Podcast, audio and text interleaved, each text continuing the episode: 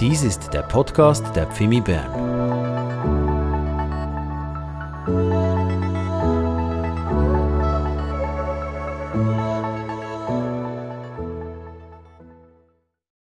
Hallo Pfimi Bern und herzlich willkommen zu dieser Weihnachtsbotschaft. Es freut mich sehr, dass wir, wenn dieses Jahr auch nur digital, miteinander einen Weihnachtsgottesdienst feiern dürfen. Weihnachten ist das Fest der Freude. Und es gibt keinen anderen Begriff, der im Zusammenhang mit Weihnachten so oft gebraucht wird wie der Begriff der Freude. Freude, und hier ist nicht die Freude gemeint über Geschenke, die wir bekommen an Weihnachten, über gute Gemeinschaft, über ein gutes Weihnachtsessen, das ihr hoffentlich genossen habt, über die Zeit, wo alles erleuchtet ist, der Tannenbaum und so weiter und alles schön in der Dunkelheit strahlt. Das ist auch ein Teil von Weihnachten, aber es ist ganz sicher nicht der wichtigste. Freude ist vielmehr eine Zusammenfassung des ganzen Weihnachtsgeschehens.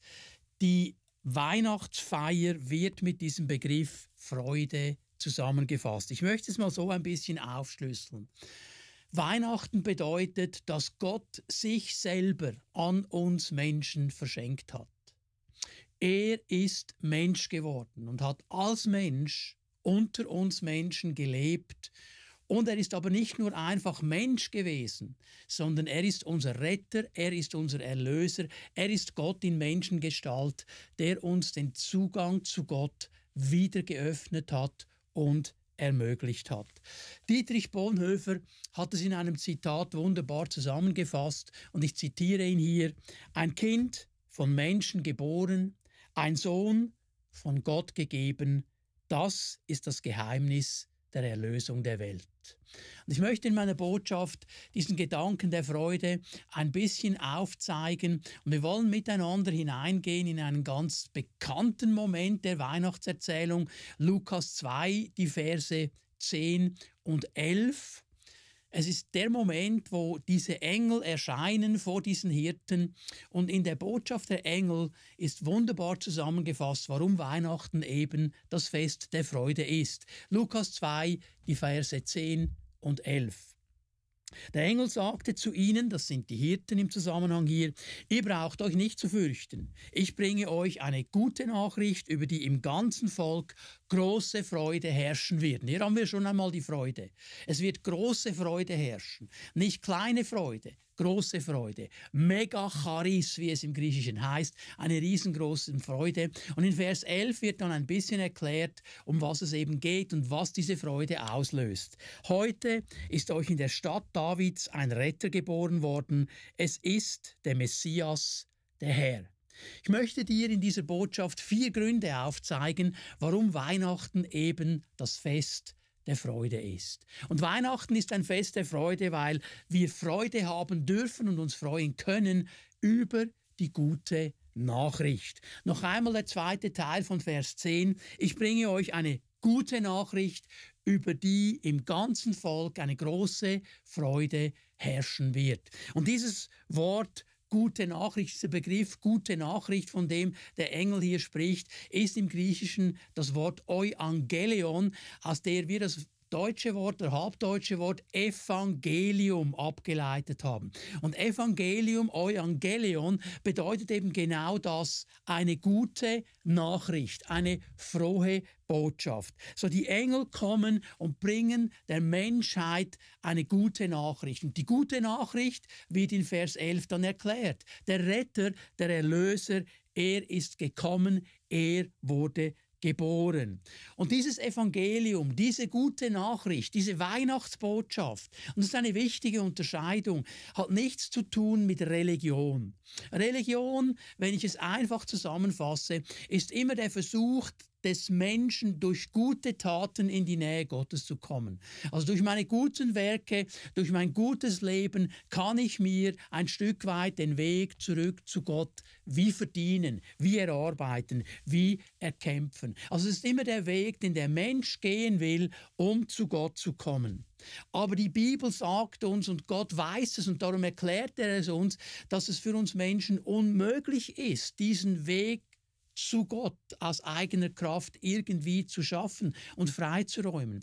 Die Bibel beschreibt es in verschiedenen Bildern. Eines der eindrücklichsten finden wir in Jesaja 59, Vers 2, wo die Bibel sagt, dass unsere Missetaten, unser falsches Verhalten, unsere falschen Entscheidungen, diese Zentriertheit auf uns selber, wo wir nur uns sehen und unseren Gewinn sehen, wie eine Scheidewand geworden ist zwischen Gott und dem Menschen. Und ich muss hier einfügen, es ist eine Scheidewand, die wir nicht durchbrechen können, die wir nicht übersteigen können, wo wir kein Tunnel drunter graben können. Es ist unmöglich, diese Scheidewand zu durchbrechen. Und sie scheidet uns von der Gegenwart Gottes. Sie scheidet uns vom Angesicht Gottes. Sie ist eine Trennung.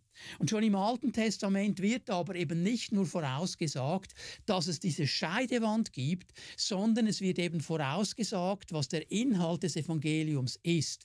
Dass Gott, weil er weiß, dass wir Menschen diese Scheidewand nicht durchbrechen können, sich selber aufmacht, dass er selber einen Weg geht, um uns Menschen die Möglichkeit zu eröffnen, wieder zurückzukommen in seine Gegenwart.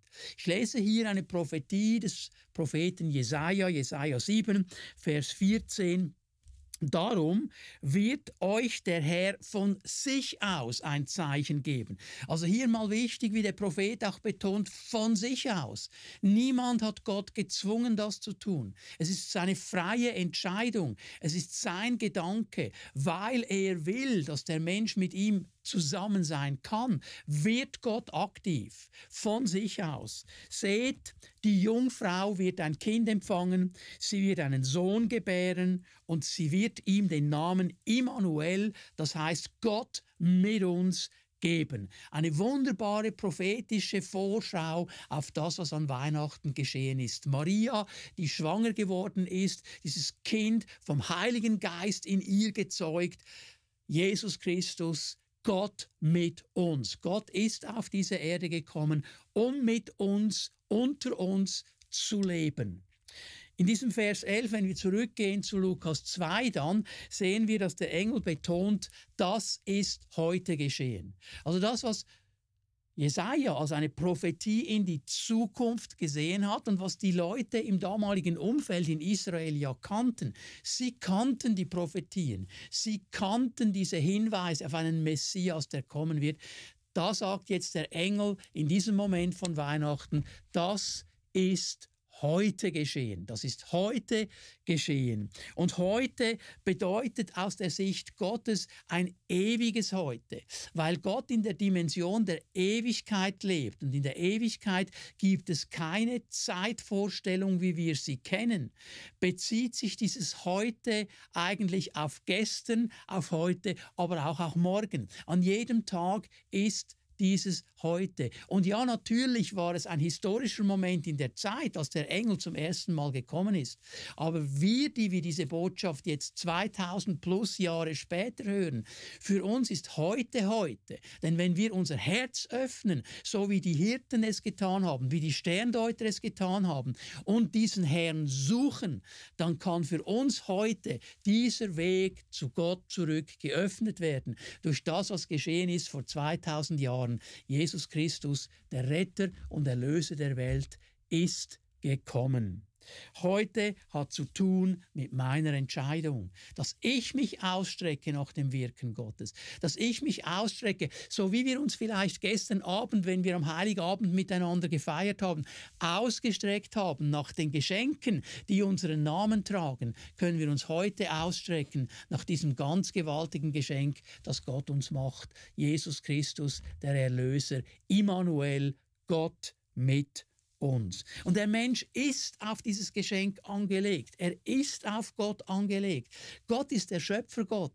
Er hat uns geschaffen und er hat uns als Menschen so geschaffen, dass wir innerlich diesen Zug haben, ihn zu suchen. Und vielleicht nennen wir ihn anders. Vielleicht sprechen wir heute in unserer Gesellschaft nicht mehr von Gott, weil wir denken, dieses Bild ist antiquiert. Aber jeder Mensch sucht innerlich nach dieser Erfüllung. Er sucht danach, dieses Vakuum, das Gott Alleine nur füllen kann, zu füllen. Und er versucht es auf verschiedenste Arten und Weisen. Ich möchte dir heute sagen, die Antwort auf dein Suchen heißt Jesus Christus. Immanuel, Gott mit uns, der an Weihnachten auf diese Welt gekommen ist, um uns Menschen zu begegnen, um uns Menschen zu erlösen. Die Sterndeuter aus dem Osten, über die wir in der Adventszeit gesprochen haben, waren Gottsucher. Sie haben diesen Stern gesehen und sie sind diesem Stern gefolgt, der sie zu Christus geführt hat.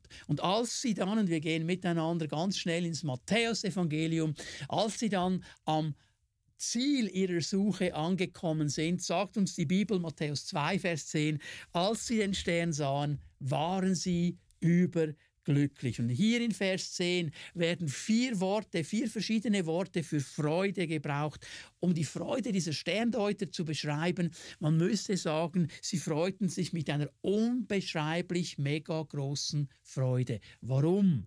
Sie haben das Ziel ihrer Suche erreicht. Sie haben Jesus Christus gefunden. Sie haben den Erlöser der Welt. Sie haben Immanuel, Gott mit uns, gefunden. Gott hat sich an uns Menschen verschenkt. Das ist die gute Botschaft, das ist das Evangelium. Aber in diesem großen Geschenk ist noch mehr Grund zur Freude. Denn Weihnachten, das ist mein zweiter Punkt heute, Weihnachten ist eben auch Freude über die Errettung Gottes, über die Errettung Gottes. Der Engel betont in Vers 11, Lukas 2, Vers 11, euch ist der Retter geboren. Jesus Christus, der Messias, ist der Retter. Und dieses Wort Retter, das der Engel hier gebraucht, bezieht sich auf unser ganzes Menschsein. Also Geist, Seele und Leib. Jesus Christus möchte uns erretten, er möchte uns erlösen aus allen Nöten des Geistes, der Seele und des Leibes. Und das war auch der Inhalt seiner allerersten öffentlichen Predigt. Er hat sie in seiner Heimatsynagoge in Nazareth gehalten. Wir gehen miteinander zu Lukas 4, Vers 18 und 19 und lesen mal hinein in diese Antrittsbotschaft Jesu, in der er verkündet, wer er ist und was er tun wird. Auch hier übrigens ein Zitat eines Propheten aus dem Alten Testament, das wurde schon lange vorausgesagt. Auch hier ist es Jesaja, der sehr viel gesehen hat über diesen Messias. Lukas 4, Vers 18, die Predigt von Jesus. Der Geist des Herrn ruht auf mir, denn der Herr hat mich gesalbt. Darum ist er der Messias. Messiach, dieses hebräische Wort, bedeutet der Gesalbte, der von Gott autorisierte, von Gott beauftragte. Er Gott hat mich gesandt mit dem Auftrag, den Armen gute Botschaft zu bringen, den Gefangenen zu verkünden, dass sie frei sein sollen und den Blinden, dass sie sehen werden, den Unterdrückten die Freiheit zu bringen und ein Jahr der Gnade des Herrn auszurufen.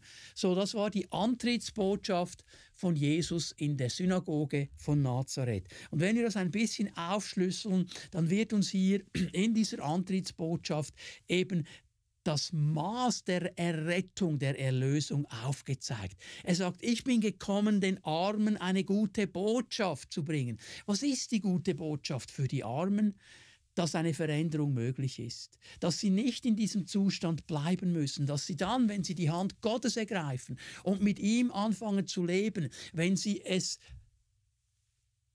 wenn sie geöffnet sind, die, die, die Werte Gottes in ihr Leben hineinzunehmen, dass es eine Veränderung bringen kann, weil Gott mit ihnen unterwegs ist. Er spricht davon, dass Gefangene frei sein sollen, dass die Gebundenen frei sind. Er spricht hier auch den Bereich der Seele an, da wo wir gebunden sind in unserer Seele durch schlechte Beziehungen, durch ein Suchtverhalten. Da kann Freiheit kommen. Du bist nicht hilflos ausgeliefert. Wenn du vielleicht denkst im Moment, ja, aber es ist diese eine Sache, Da bin ich gebunden. Du bist nicht hilflos ausgeliefert. Jesus ist gekommen, um frei zu machen. Auch das ist Teil der Rettung, das ist Teil der Erlösung. Die Kraft Gottes kann dein Leben freisetzen. Den Blinden, dass sie sehen sein sollen, also auch der Bereich des Leibes, Heilung für den Leib, auch dafür ist Jesus Christus gekommen, auch dafür ist er gestorben. Und ich möchte dich ermutigen, dass du dich mit deiner Krankheitsnot an ihn bindest, ihn immer wieder darum bittest, dass seine heilende Kraft dein Leben berührt und durchströmt. Den Unterdrückten, dass sie in die Freiheit kommen sollen. Hier geht es um Zerschlagene, hier geht es um Verwundete, auch hier der Bereich der Seele, wo wir so oft destruktive Gedanken hegen, die uns sagen, das kannst du nicht, das schaffst du nicht, wo wir ein Selbstbild haben, von dem wir denken, alle anderen können das, nur ich nicht. Das ist vielleicht das, was du ein Leben lang gehört hast, was dir deine Eltern gesagt haben, was dir die Leute in der Ausbildung gesagt haben, in der Schule vielleicht gesagt haben, ja, du checkst das halt einfach nicht und so weiter. Und das führt dazu, dass wir unterdrückt sind, dass wir zerschlagen sind. Jesus ist gekommen, um uns frei zu machen, auch von diesen destruktiven Gedankengebäude.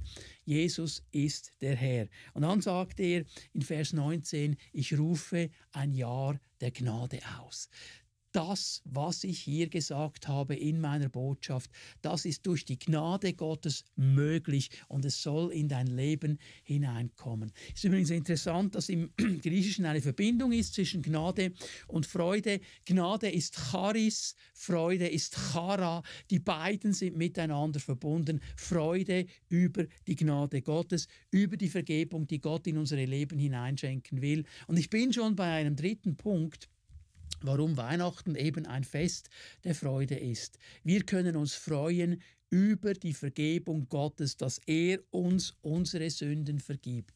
Er ist bereit und willig zu vergeben, was immer uns von ihm trennt. Er ist bereit und willig, alles zu vergeben, was diese Scheidewand, über die ich am Anfang meiner Botschaft gesprochen habe, aufgebaut hat und dich trennt von diesem Gott, der mit dir unterwegs sein will.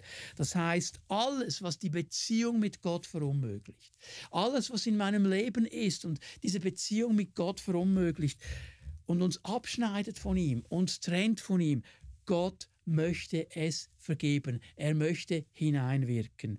Alles, was uns verdammt, alles, was uns anklagt. Die Bibel spricht immer wieder über diesen wichtigen Moment, zum Beispiel Römer 8, Vers 1. Wenn jemand in Christus ist, dann gibt es keine Verdammnis mehr in seinem Leben. Das heißt, wenn jemand sein Herz geöffnet hat für Jesus Christus, wenn jemand diesen Herrn und Erlöser aufgenommen hat als seinen eigenen persönlichen Herrn und Erlöser. Wenn er gesagt hat, hey, Weihnachten ist nicht einfach nur etwas, das geschehen ist vor 2000 Jahren. Weihnachten ist etwas, das heute geschieht. Ich gebe mein Leben diesem Herrn. Dann sagt die Bibel, gibt es keine Verdammnis mehr, weil Jesus uns gerecht gemacht hat. 1. Johannes 3, Vers 20. Johannes nimmt diesen Gedanken auch auf und er sagt, hey, wenn das Gewissen uns verklagt, und das Gewissen, das kann immer wieder diese Dinge hervorbringen, hey, du weißt doch, was du getan hast, da vor 35 Jahren und so weiter. Und dann sagt Johannes, hey, wenn das geschieht, und wir können uns ja zurückerinnern, es ist ja nicht so, dass Vergebung bedeuten würde, dass wir das alles einfach vergessen, dass es ausradiert ist.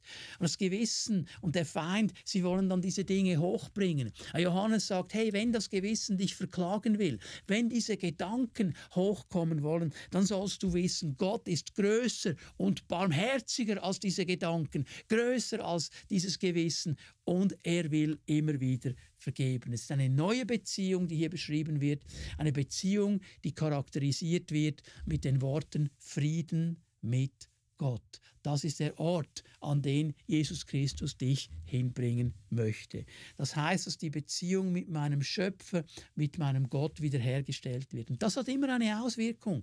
Auch hier ist die Bibel glasklar. Meine Beziehung zu Gott, das ist eine Seite und die wichtigste Seite. Aber diese Beziehung zu Gott, wenn ich sie lebe, soll immer auch einen Ausfluss haben zu meiner Beziehung zu meinen Mitmenschen, also die Beziehung, die ich mit dir lebe mit meinen Mitmenschen.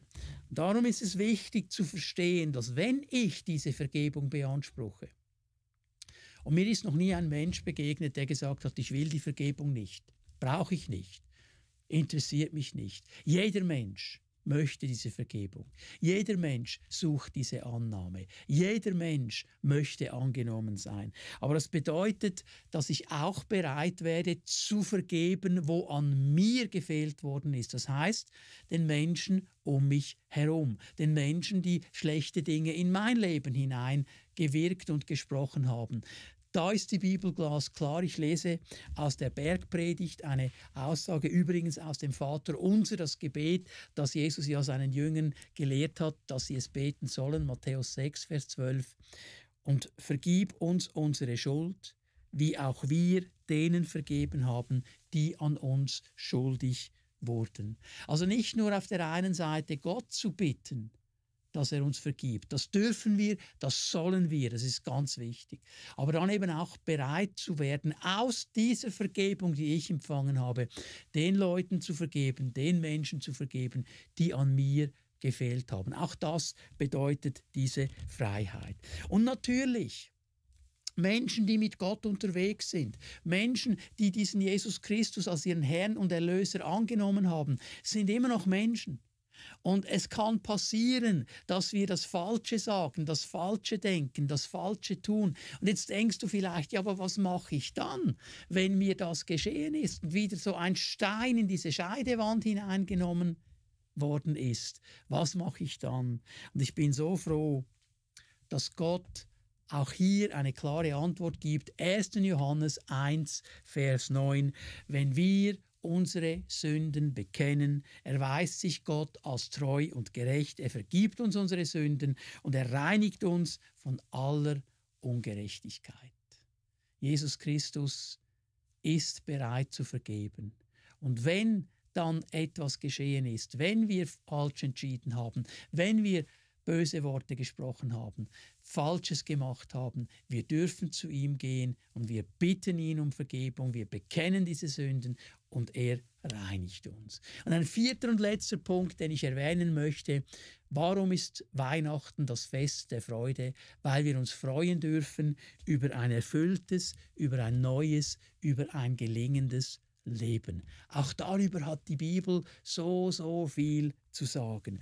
Gott hat uns an Weihnachten sich selber geschenkt. Er hat seinen Sohn Jesus Christus auf diese Welt geschickt, um uns zu erlösen, weil er will, dass wir Menschen in der Beziehung zu ihm ein gelingendes Leben führen können. Schau, jeder Mensch möchte ein gelingendes Leben führen. Und dieses gelingende Leben können wir nicht aus uns selber leben. Wir brauchen unseren Schöpfer. Wir brauchen unseren Herrn. Wir brauchen ihn, der uns vorangeht und wir an seiner Hand in dieses gelingende Leben hineinkommen können. Jesus spricht immer wieder davon, dass er gekommen ist, um Leben zu geben und Leben in einer Erfüllung, Leben in einem Überfluss. Das bedeutet nicht, dass Jesus gekommen ist und uns einfach alles geben und schenken will, was wir gerne hätten, was wir in unserer Lust, in unserem Egoismus für uns beanspruchen wollen. Das wäre ein falsches Bild dieses Begriffes.